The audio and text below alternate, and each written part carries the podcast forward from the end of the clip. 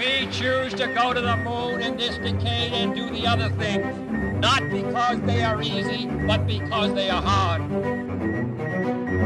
If you're going to pick some place to die, then why not Mars?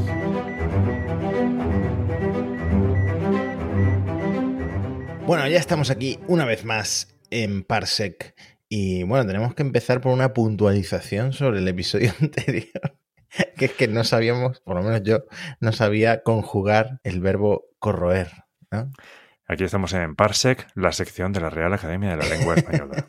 y tú has buscado, creo que lo estábamos buscando en pasado, eran las válvulas se corroyeron. Eso es lo que estábamos buscando. Exactamente. Me había con cosas bastante curiosas, como en el presente subjuntivo, que es ellos corroan, ¿eh? las válvulas se corroan, pero tiene una variante que es corroigan.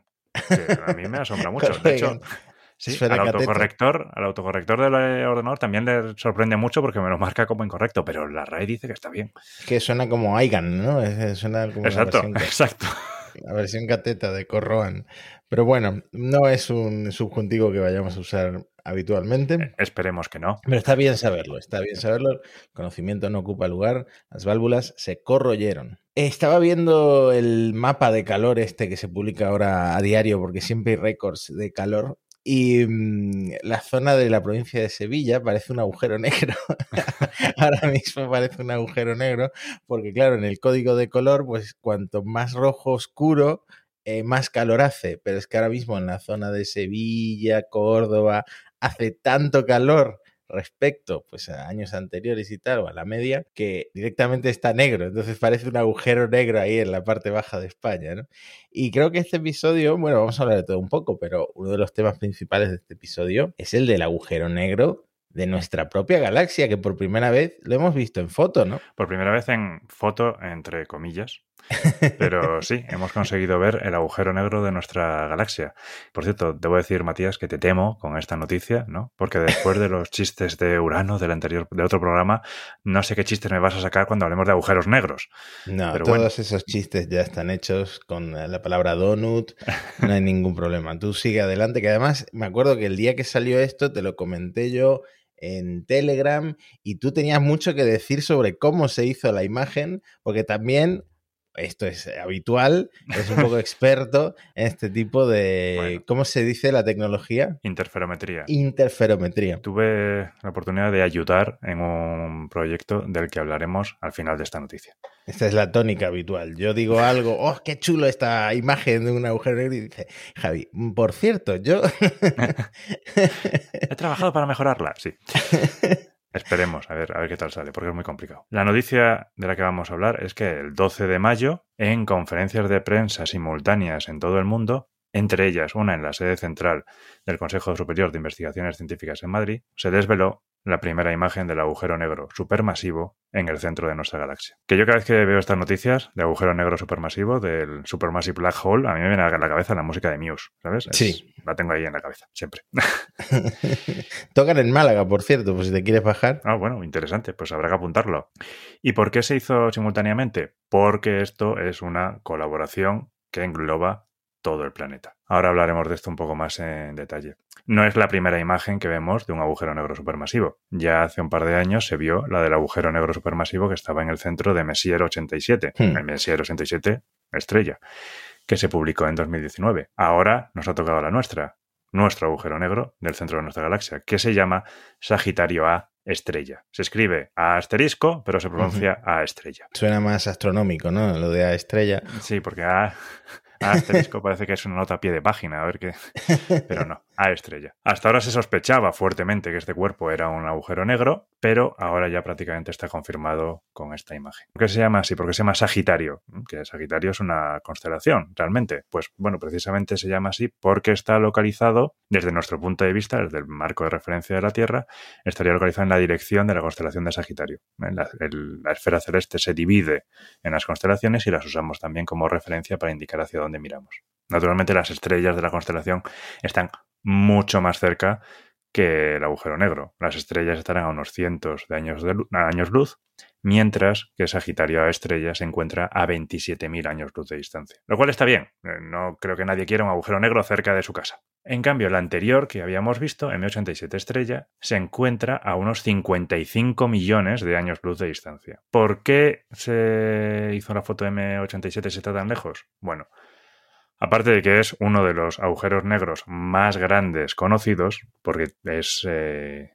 básicamente unas mil veces más grande que el agujero negro de nuestra galaxia. Y ya el agujero negro de nuestra galaxia, Sagitario de la Estrella, tiene una masa de 4 millones de veces la masa del Sol, o sea, estas son cifras que te mareas y yo creo que nadie se queda con ellas a no ser que las vea escritas. Es muy mm, complicado. claro. Que al final estamos todos girando alrededor de ese agujero negro, así que tiene que ser algo muy masivo, ¿no? Exactamente. O sea, cuatro millones de veces la masa del Sol. nuestros planetas giran alrededor del Sol, pues nuestro sistema solar, el Sol gira alrededor de este agujero negro de 4 millones de veces su masa. Y M87 es el más masivo que se conoce. Como te digo, más de mil veces la cifra de nuestro eh, agujero negro. Y es grande. Es grande porque el tamaño de los agujeros negros es proporcional a la masa. Una cosa curiosa que tienen los agujeros negros. Entonces, en distancias relativas, los dos agujeros negros se ven más o menos como si tuvieran el mismo tamaño. Pero es un tamaño realmente pequeño, ¿eh? porque están muy lejos. La equivalencia que daban es que tienen el tamaño de un donut, que hablando de donuts, por cierto, de un donut que estuviera en la superficie de la Luna visto desde la Tierra. ¡Wow! Y hemos conseguido captar algo tan pequeño con un telescopio realmente gigante que, bueno, ahora vas a explicar, pero quería comentar al pie de esto que comentas que, claro, lo único que ha deslucido este anuncio, que realmente fue muy importante porque estamos confirmando el agujero negro en el centro de nuestra galaxia, es que ya teníamos esa primera foto de un agujero negro de años anteriores, que fue sí muy comentado, una gran cobertura mediática, pues es una de uno de los grandes hitos científicos astronómicos de los últimos años. Entonces, lo único que ha deslucido el anuncio de este nuevo es que son dos fotos pues bastante parecidas, ¿no? Fotos, ya sabes, imágenes. Imágenes. Hombre, es de esperar. Los dos eh, son agujeros negros, eh, bastante. están en rotación, se llamarían agujeros negros de Kerr. El de M87 en concreto además tiene un chorro, pero claro, eso implica que sean bastante parecidas, pero son parecidas de aquella manera. O sea, como decíamos, por un lado, la de M87 estrella es muchísimo más grande. Veían comparaciones de tamaño, la de XKCD es fantástica, que se veía que la órbita de Plutón estaría contenida dentro de la sombra del agujero negro. Y la Voyager 1, que es la sonda más alejada de nosotros, estaría empezando a estar en la zona iluminada que es el plasma que acompaña al disco de gas y polvo que rodea el agujero negro. En cambio, la de Sagitario a estrella es bastante más pequeña. Digamos que estaría la zona iluminada, lo que sería ya el disco este de plasma, estaría contenida dentro de la órbita de Mercurio. O sea que realmente los tamaños son muy diferentes. Y hay un motivo de que se tomara M87 estrella antes que el Sagitario A estrella. Por un lado es que nuestro agujero negro está eh, bueno, tenemos una galaxia en medio, o media galaxia en medio, entonces tenemos nubes de polvo y gas interestelar que dispersan la señal. Pero además, el hecho de ser más pequeño hace que el agujero de nuestra galaxia tenga una alta variabilidad, tiene altas variaciones de, brillo. Mientras que el de M87 tiene variaciones en el orden de horas o días, el Sagitario de la Estrella lo que haría en días M87 lo hace en horas.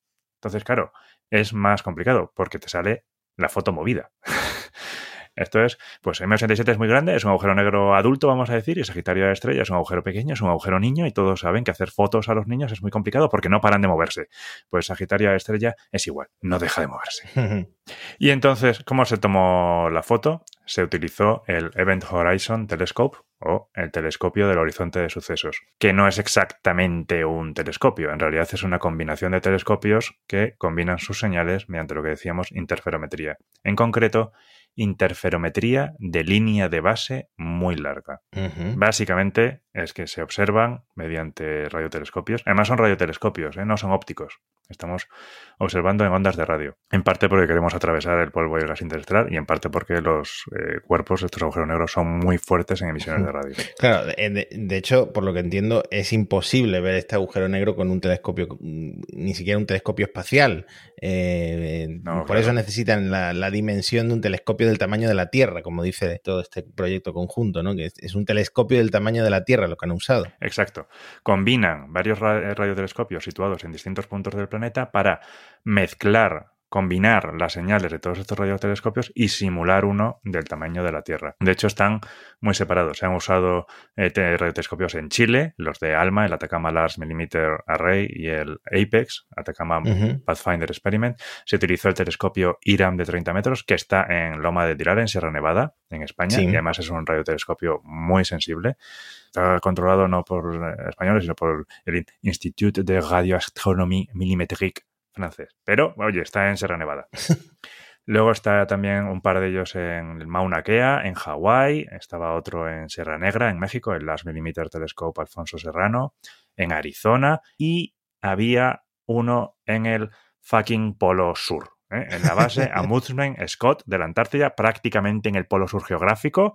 Ahí estaba el South Pole Telescope. Desde entonces, además, han añadido otros dos, uno en Groenlandia y otro también en otro de Arizona, con lo cual ahora obviamente van a seguir tomando imágenes y ya tienen dos telescopios más para conseguir mejores resoluciones. Mucha gente de todo el mundo celebrando esto. Hay mucha gente que hizo falta para medir esto y procesarlo. Fue un proceso largo. Estas imágenes se tomaron en abril de 2017 ha tenido que pasar todo este tiempo para poder procesarse y poder mostrarse. Imagínate, ¿sabes? Revelar una foto, antes tenías que esperar 24 horas, no, ahora tienes que esperar 5 años.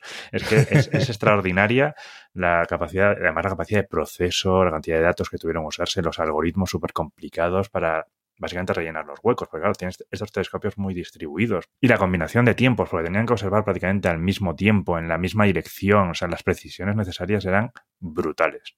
Es, es un, una proeza técnica, básicamente, esta imagen que se toma, estas imágenes. Uh -huh. Es espectacular. Y lo siguiente, siguientes pasos, además de añadir estos telescopios, yo trabajé en un proyecto dirigido por la Agencia Espacial Europea para eh, desarrollar las tecnologías para poder usar telescopios espaciales para um, colaborar en estas imágenes. Y entonces, si ya tienes telescopios espaciales, pues tu telescopio ya es más grande que la Tierra. Ya no solamente tienes el tamaño del planeta, sino también tienes el tamaño de la órbita. Entonces, en este proyecto que se llamaba, lo llamábamos PRPMEO, pero se llamaba Precise Relative Positioning in MEO, eh, to Support Science Missions, o sea, posicionamiento relativo muy preciso en órbita media, o MEO, la órbita favorita de Parsec. ¿No, tendré, ¿No tendréis a alguien en la industria que sepa un poco más de naming y de marketing? porque hace mucha falta, me estoy dando cuenta. hay, que, hay que darle una vuelta a MEO. Algo de branding como se lleva ahora. Pues, ¿no? Pero no, las órbitas MEO ahí están. y es, es un proyecto que buscaba tener un posicionamiento relativo entre satélites de 0,1 milímetro. 0,1 milímetro. Con satélites que estaban en órbitas de 8.000 kilómetros, que se podían, estaban ligeramente mm, a alturas ligeramente diferentes, con lo cual el periodo era ligeramente diferente, se iban alejando, podían tener distancias de 24.000 kilómetros y querían mantener un conocimiento de su distancia, de su distancia relativa de 0,1 milímetros. Una cosa loquísima. Una locura de precisión. Sí, se utilizaban GNSS, ¿no? Sistemas de navegación global, de los que ya hemos usado, hablado en Parsec. Se utilizaban enlaces entre satélite de, mediante sistemas ópticos los resultados estaban en el orden de los milímetros, lo cual son bastante esperanzadores, pero claramente hay que seguir desarrollando la tecnología para llegar a las marcas que se exigían en esta misión. Y bueno, ya hemos visto el agujero negro en el centro de nuestra galaxia. Esta imagen se puede mejorar. Vamos a seguir observando este agujero negro. Vamos a ver si cambia o vamos a pasar a otros objetivos. No, se va a seguir observando. Se han añadido estos dos telescopios que comentábamos antes y parte de los objetivos, por ejemplo, es intentar conseguir un vídeo, ¿no? Ver esta evolución de estos cambios que hemos dicho que tiene el agujero negro, grabarlo en vídeo, lo cual, vamos, daría unas, eh, unos datos científicos espectaculares. Hmm. Pues nada, enhorabuena. Seguramente si hay algún oyente pues de Sierra Nevada o de México, donde sea, que tra haya trabajado o haya colaborado de alguna manera en esto del Event Horizon Telescope, pues enhorabuena porque es, es el tipo de noticia que a uno lo, lo emociona, ¿no? De cómo, cómo va avanzando todo este, toda esta industria y toda esta comunidad científica en la observación y la exploración del, en este caso, del universo, ¿no? Ya no hablamos del sistema solar, estamos hablando de nuestra galaxia, de la Vía Láctea, así que muy emocionante. Pues sí. Y oye, Matías, hablando del sistema solar y que antes mencionábamos a la Voyager 1, que la usábamos como unidad de medida de agujeros negros. Parece que la Voyager 1 está empezando a dar señales de edad, ¿no? de hecho, eh, sí, de hecho fue la noticia científica más leída en Gizmodo del, eh, mes pasado, ¿no? De, se, va a salir en, mayo, creo. Sí, fue, fue lo más leído porque la gente le llamó mucha, mucho la atención, porque claro, el titular daba mucho juego porque la Voyager, la Voyager 1 empezó a mandar datos extraños, datos de mm. telemetría extraños, que no es lo mismo que datos científicos extraños. Bueno, al final es una sonda de casi 45 años, 44 años y 9 meses. Se lanzaron en 1977, es el objeto creado por el ser humano más distante a la Tierra, ¿no? Está a 23.300 millones de kilómetros. Eh, esto cuando se publicó el artículo, ahora estará pues más lejos todavía. Y el problema que hubo es que pues los controladores de la misión empezaron a recibir datos de telemetría mm, extraños, sin sentido, del sistema de control y articulación de actitud de eh, la nave, de la Voyager 1. Este sistema es el que se encarga de mantener la Voyager orientada sobre sus ejes, ¿no? Entonces, eh, tuvo su importancia durante el sobrevuelo de planetas.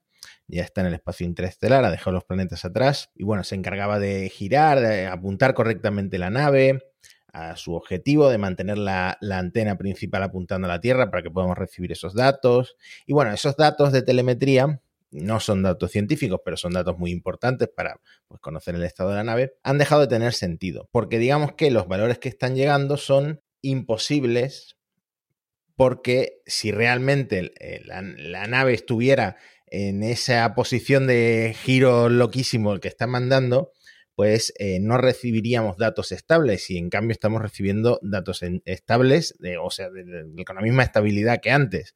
No es una señal inestable. Entonces, los expertos, los ingenieros de la misión creen que son datos sin sentido, pero que no significa que la nave haya perdido el control. Y de hecho, el problema no está afectando a ninguno de los instrumentos científicos de la Voyager, que siguen operativos. Claro, estando tan lejos, no podemos mandar a nadie a verificar qué está pasando ni arreglarla. Vamos, que aquí, aquí lo que parece es que la sonda chochea, ¿no? Ya está, ya es vieja, ¿no? Y ya no consigue saber dónde está o a dónde apunta. Dice, dice un comentario en Gizmodo, eh, ha durado tanto porque en aquel entonces no se hacían productos con obsolescencia programada, ¿no? ya se conoce el caso ese de la bombilla de no sé dónde, de no sé qué, eh, de esto de bomberos que sigue funcionando, sigue encendida, pues lo mismo con la Voyager, que sigue funcionando 45 años después. De hecho, siguen saliendo estudios con los datos que manda la Voyager. El, el, año pasado, en 2021, en Nature Communication salió un estudio de que la Voyager 1 había detectado como una huella de plasma, había detectado vibraciones muy débiles de 3 kHz y eso significaba que todavía llegaba el plasma a ese espacio interestelar muy local en el que se encuentra, o sea, el plasma de, pues esto de las eyecciones del Sol, ¿no? Todavía de alguna forma había plasma por allí. Y esto sorprendió mucho a los científicos y se montó un estudio sobre el tema. O sea que sigue, sigue habiendo ciencia a partir de la Voyager, una cosa impresionante, ¿no? De 1977 hasta hoy. Entonces no se sabe si este problema pues se va a solucionar o no. Es probable que siga chocheando, como tú dices. Y no es problema realmente porque han cumplido de sobra tanto la Voyager 1 como la 2.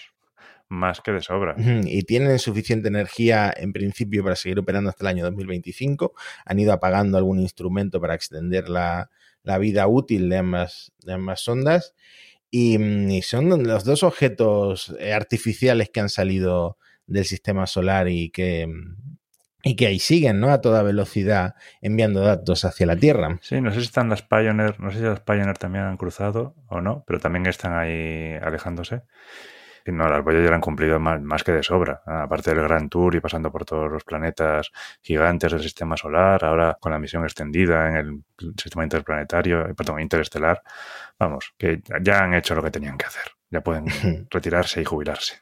Se lo merecen, se lo merecen, más que otros jubilados por ahí. Y luego estas están aquí terminando su vida útil y eh, cerca de la órbita tenemos algo que prácticamente comienza ahora su vida útil. Mm. La Estación Espacial China. Bien hilado, bien hilado ahí porque, Gracias, gracias. em, aparte de que sigues demostrando episodio a episodio que hilas muy fino, quería eh, dejar de hablar tanto en los últimos episodios de misiones estadounidenses, misiones europeas, etcétera, porque el programa espacial chino está avanzando a una velocidad que puede que este mismo año tengan ya completa su estación espacial, eh, la Tiangong, Tiangong, que significaba Palacio Celestial, creo que esto sí lo llegamos a, a explicar en algún episodio, porque acaban de llegar a lo que por ahora es un solo módulo, tres astronautas, es la tercera misión tripulada a la Estación Espacial China. Y es la novena misión tripulada china. O sea, van a tener ya una estación espacial permanentemente tripulada y han lanzado nueve veces. Para, para hacernos una idea de la velocidad a la que van. Es que a mí me, me vuela la cabeza. Es, es una locura, de hecho. El módulo central que se llama Tianhe, no sé si se pronuncia Tianhe, pero algo así se debe de pronunciar. Nos, nos vale, Matías, nos vale. eh, se lanzó en abril de 2021, ¿vale? Que es donde están ahora mismo viviendo estos tres tripulantes. Esta misión, que dicen en China que va a ser la más complicada, la más riesgosa, porque estos tres astronautas van a tener que montar, bueno, van a tener que montar, van a tener que probar dos nuevos módulos que completan la estación espacial, que son, por un lado, el laboratorio Wentian, también de 18 por 4 metros, que está previsto que se lance el 23 de julio, es decir, dentro de nada, dentro de un mes. Y bueno, es un laboratorio, también lo han explicado para qué va a servir, eh, van a estudiar el... eh, pues eh, como la capacidad de cultivar plantas, muchas cosas que se hacen realmente en la Estación Espacial Internacional, pero en China, ¿no? Para, para, es como la Estación Espacial Internacional de China. Claro, Em, no les dejaron participar en la estación inter- internacional y entonces China se montó su propia estación con casinos y experimentos. Furces, claro. Eh, microorganismos como viven en, el, en microgravedad. Bueno, todo ese tipo de experimentos, esos en el laboratorio Wentian. Luego, en octubre también de este mismo año, ¿eh? el laboratorio Mengtian. Los nombres vamos a tener que aprendernos, vamos a tener que hacer un esfuerzo bastante grande por aprendérnoslo. El mismo tamaño prácticamente, 18 metros por 4, lanzamiento previsto pues es en octubre de este año. En este caso van a hacer experimentos de microgravedad relacionados con la física de fluidos, la ciencia de la combustión y la tecnología espacial. Bueno, entonces, tenemos a estos tres astronautas en, en lo que es el módulo central, el Tianhe, van a probar eh, y configurar estos nuevos módulos, van a sacar una serie de mm, cajones con experimentos científicos, van a poner en práctica esos experimentos y bueno, estos dos módulos cuando lleguen se van a conectar en T. En principio ya estaría la Estación Espacial Internacional como fue planeada, pero podrían llegar a ampliarla a seis módulos si esta construcción de esta primera fase pues va bien que al ritmo al que van el, el, programa espacial chino es esperable que siga saliendo todo pues bordado, ¿no? Está previsto que la tripulación de esta misión, que son los Shenzhou 14, regresen para finales de año, pero la siguiente tripulación, Shenzhou 15, la siguiente misión tripulada, vuela también a finales de año, está previsto que convivan durante un tiempo, durante unos 10 días, y a partir de entonces, a partir de este momento, la Estación Espacial China, que ya estaría completa esta primera fase, va a estar constantemente tripulada, como la Estación Espacial Internacional. Estamos hablando de que el primer módulo lo lanzaron en abril de 2021. Estamos a junio y para diciembre eh, vuela la siguiente tripulación en un eh, planeado eh, que se queden permanentemente, bueno, obviamente reciclando a los astronautas, pero planeando que ya no quede vacía esa estación espacial. La verdad es que es un tema que me vuela la cabeza. Es una estación un poquito más pequeña que la Estación Espacial Internacional, eso hay que reconocerlo, pero el hecho de que tengan una estación permanentemente habitada eh, es un paso espectacular, eso no, no- no se puede discutir. ¿Sabes un tema que no llegamos a comentar en Parsec, que también lo llegamos a comentar en privado? El cohete este que, mm, bueno, era una tercera etapa, que un- ciertas Mm. piezas cayeron en la India, eran eh, cuatro esferas huecas de metal, eh, no muy grandes, de medio metro, eh, de 5 kilos. La cuestión es que, claro, caen a toda velocidad y cayeron en zonas rurales de, mm, de la India. Se creía que, bueno, se cree que son tanques de hidracina o de algún combustible de esta tercera etapa de un cohete larga marcha 13 que según los cálculos del señor Planet, Planet no sé cuánto, McDowell, ¿no? es eh, un cohete de la serie Y86 que se lanzó en septiembre de 2021 con un satélite de comunicaciones. Total, que esta tercera etapa quedó dando vueltas y ha hecho su reentrada incontrolada sobre la India y no es la primera vez, ojo, que caen objetos de un cohete chino que no llega a, quemarse por completo durante la reentrada sobre la India. Eh, la última vez creo que fue en abril del año pasado, cayeron en, también en una aldea rural había un anillo gigante, en fin. Creo que es importante comentar que este, esto podría definirse como una tecnología inferior a la que actualmente hay en Occidente de que eh, los cohetes guardan un poco de combustible para hacer una reentrada controlada pues, sobre el océano, etcétera, pero que estamos hablando de un larga marcha 3C. Ahora mismo China está lanzando pues estos módulos con un larga marcha 2F y, esto, y estas tripulaciones, tendría que mirarlo, pero creo que son cohetes más modernos y creo que es un problema de estas reentradas incontroladas que China está solucionando ya, ¿no? Sí, bueno, dos cosas. No sé si son más modernos o no, porque para mí la estructura de los lanzadores de China es básicamente un misterio, es un enigma envuelto en un misterio, eh, envuelto en un acertijo, como decía Churchill. Hay un artículo de Daniel Marín donde explica qué es cada cohete y perdón por el chiste, pero sigue siendo chino para mí. Lo voy a dejar enlazado en la descripción del episodio. Sí, por Dios, porque nos hace mucha falta. Pero bueno, después de toda esta mala prensa que ha tenido China. No, pero es que también tenían, tenían las otras primeras etapas de los cohetes, estos ya masivos, unas primeras etapas muy grandes, que también entraban de forma reencontrolada. No sé si te acuerdas, este, eh, no sé si fue este año o el año pasado, pero hubo uno de estos y hace un par de años otra vez, uno que cayó en la costa de África.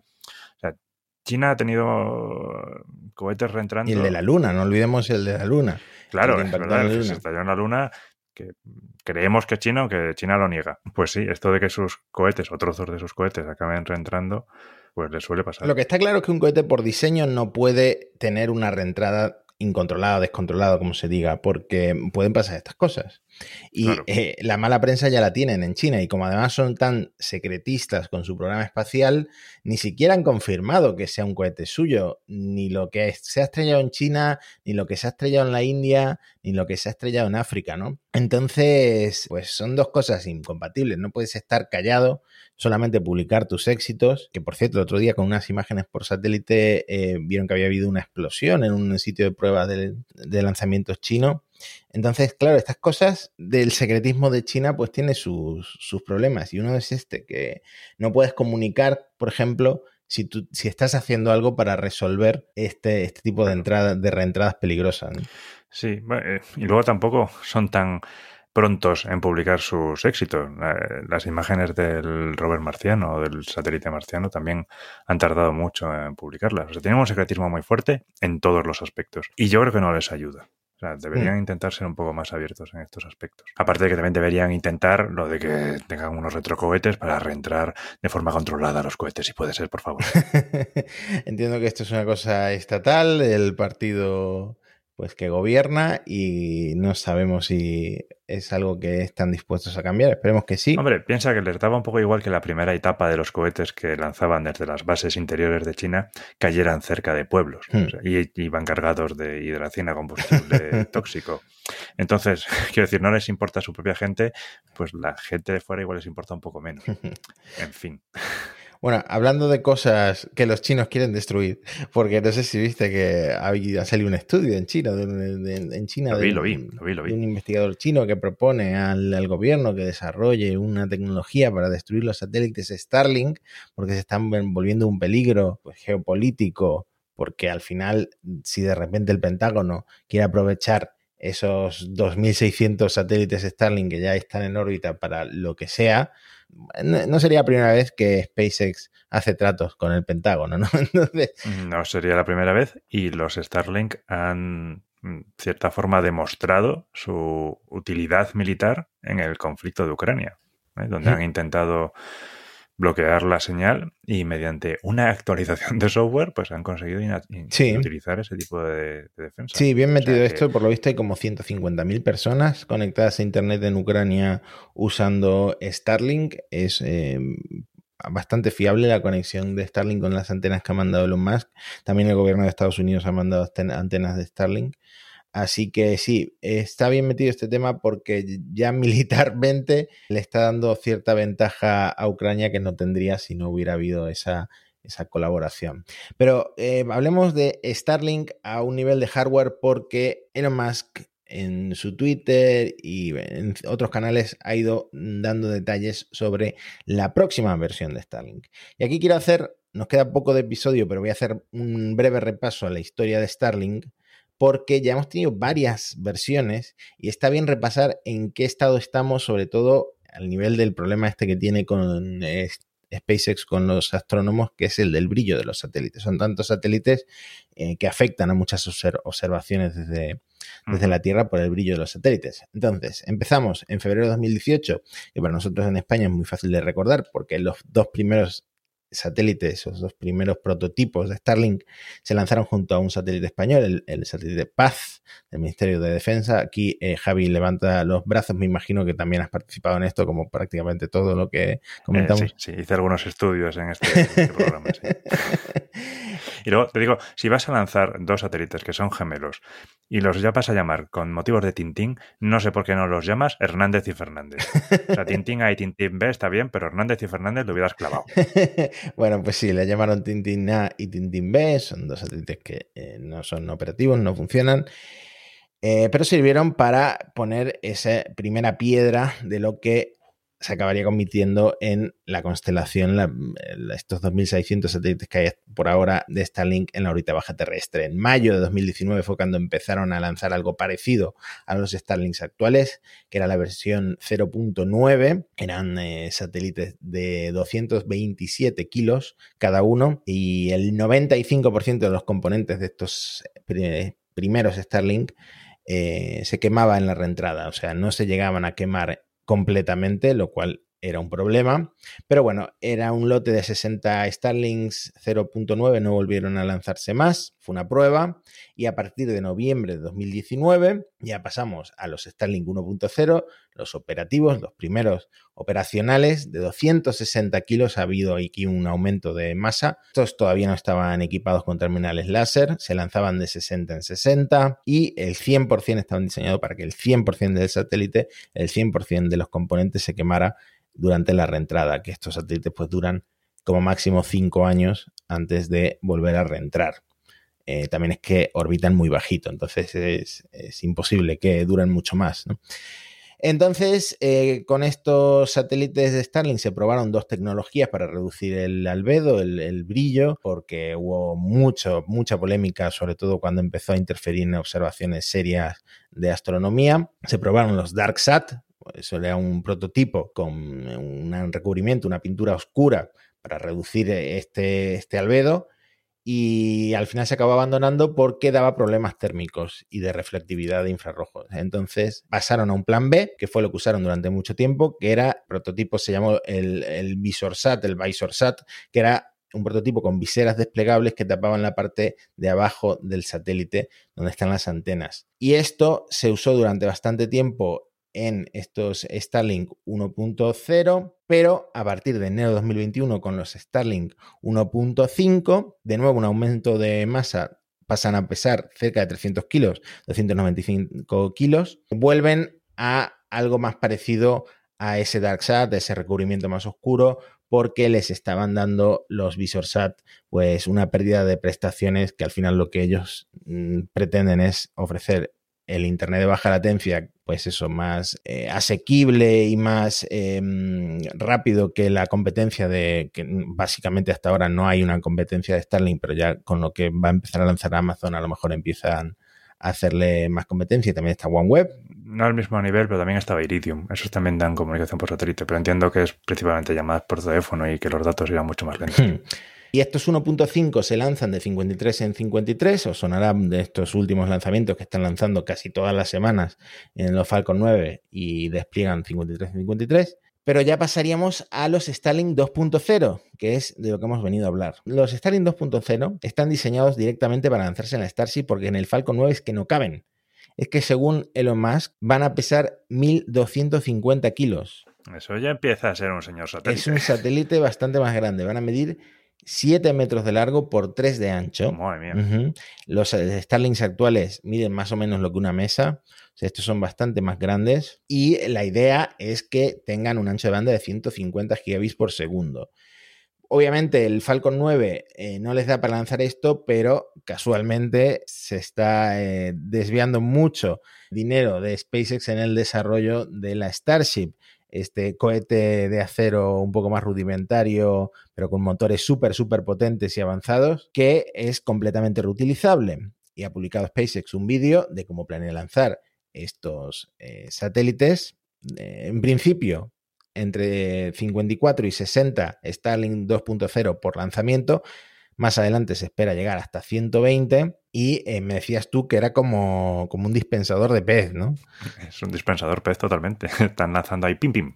Pim, pim, Hmm. pim, pim, en una rendijilla pequeñita en un lado de la Starship, de dos en dos, pim, pam, pim, pam. Es, es, es básicamente como un dispensador. Es muy curioso de ver, la verdad. Voy a lanzar también, tengo que acordarme de lanzar también Sí, el vídeo porque El vídeo está gracioso. no sé por qué, en lugar de abrir la boca entera de la Starship, abren una rendija y empiezan a lanzarlos así.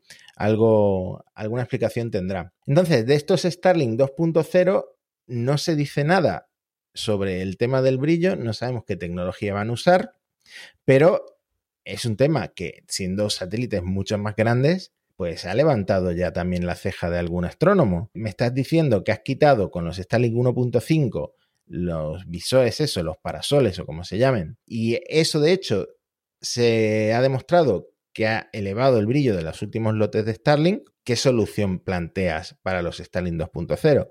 Pues es un tema que me imagino que van a ir improvisando, porque como se quejan con razón gobiernos de otros países que no son Estados Unidos, se le está dando, por ejemplo en Europa, se le está dando eh, manga ancha a SpaceX para llenar el cielo nocturno de satélites, de trenes de satélites que brillan y que afectan a las observaciones de Tierra y también al cielo nocturno como patrimonio de toda la humanidad, ¿no? Exactamente. Sí, sí.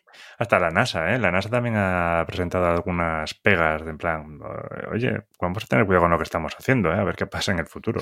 Y claro, y ahora me estás diciendo que los vas a, vas a lanzar unos Starlink mucho más grandes. Curioso, curioso, pero se empieza a entender quizá eh, la apuesta tan fuerte por la Starship y es que los Starlink 2.0 necesitan a la Starship y se han diseñado para lanzarse en la Starship.